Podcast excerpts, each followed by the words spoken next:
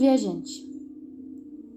Certo viajante estava em mais uma de suas aventuras. Viajante este que estava acostumado a andar por aí. Andar por aí em terras estranhas. Como um peregrino em terras distantes. Tanto que já tinha aprendido diversas línguas. Em sua cabeça, acreditava já ter visto de tudo, provado todas as comidas e especiarias dessa terra. Nesta aventura, algo de inusitado aconteceu. Ele, como andarilho, perambulava pelas estradas e onde ele avistava chão, dormia, onde lhe cabia e encontrava descanso.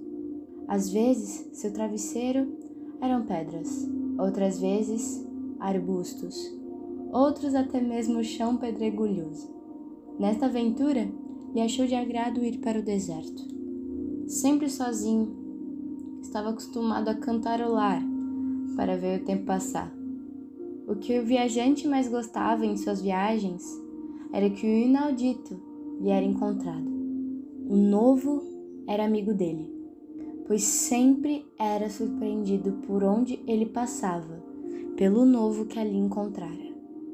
Mas, pense comigo. Como ele encontraria algo novo em um deserto? Talvez a mais ousada viagem do viajante. Com que se impressionaria em mares de areia? Ao avistar uma montanha de areia, resolveu se sentar, colocou sua grande mochila no chão e secou seu rosto depois da longa caminhada, pois estava cansado. Como um banho de água me faria bem agora disse o viajante. Depois desta parada, continuou seu percurso pelos caminhos desertos e seguia cantarolando: Eu quero viver algo novo. Foi nessas viagens que, na verdade, o viajante percebeu que ele só gostaria de encontrar um fôlego de vida por onde passasse. Deixar sua marca encontrar a beleza na diversidade daquilo que encontra, seja nas pessoas, paisagens ou altas montanhas. Ao anoitecer, o viajante cai no sonho perante ao céu estrelado do deserto e de repente é acordado por uma enxurrada de água em seu corpo. Água? Mas de onde veio isso? O homem se revira e logo fica perplexo. Olá, jovem viajante. Você não estava à procura de algo novo?